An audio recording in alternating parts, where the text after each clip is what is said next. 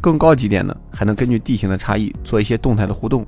就比如现实是个斜坡，有个虚拟小球刚好落在上面，这个小球就能根据这个斜坡滚动。那更直接一点呢，视频 APP 的一些小道具，变个猴子，变个羊，也都是混合现实。不管是什么啊，界限都不是很明显，跟元宇宙一样，定义也比较模糊。所以这三个 R 又有个统称，叫做 XR。那虚拟现实在现在啊，其实和 Pony 哥说的一样，已经开始了，只是我们已经习惯了虚拟现实技术给我们带来的更好体验。大到主题游乐园的各种视效项目，大型体育项目的一些开幕式，小到手机里的各种应用，买房时销售给你发的 3D 演示视频，买车时给你展示的选装效果，再往小一点，不容易察觉的，就连你外卖地图上那个小人都算。还比如马上虎年了，腾讯和国家林草局联合发布的东北虎豹国家公园12.5亿像素的 VR 场景，通过一个非常轻便的 H5 页面，就能识别设备的分辨率和带宽。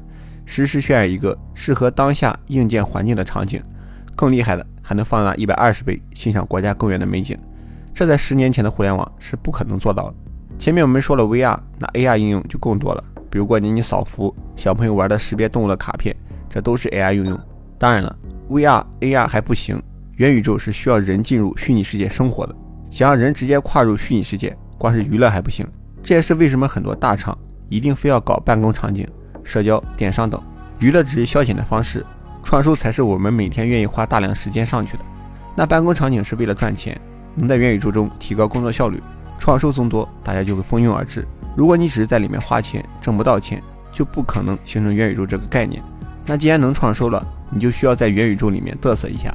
那社交属性也是元宇宙所要具备的，人家都在元宇宙发朋友圈，就你还没有，不可能。那电商就更不用说了，有买家，有卖家。元宇宙的 GDP 蹭蹭往上涨，但是和直播带货相比嘛，可能多了一份真实，大家就多了一份考量。游戏、电影、演唱会这些完全不用担心，这是在虚拟世界已经在发生的事。元宇宙到这里还不是完全体，它还有两个最关键的东西，一个就是虚拟货币，一个就是 NFT。虚拟货币我们就不多聊了，这个东西已经完全失去了它最初的意义。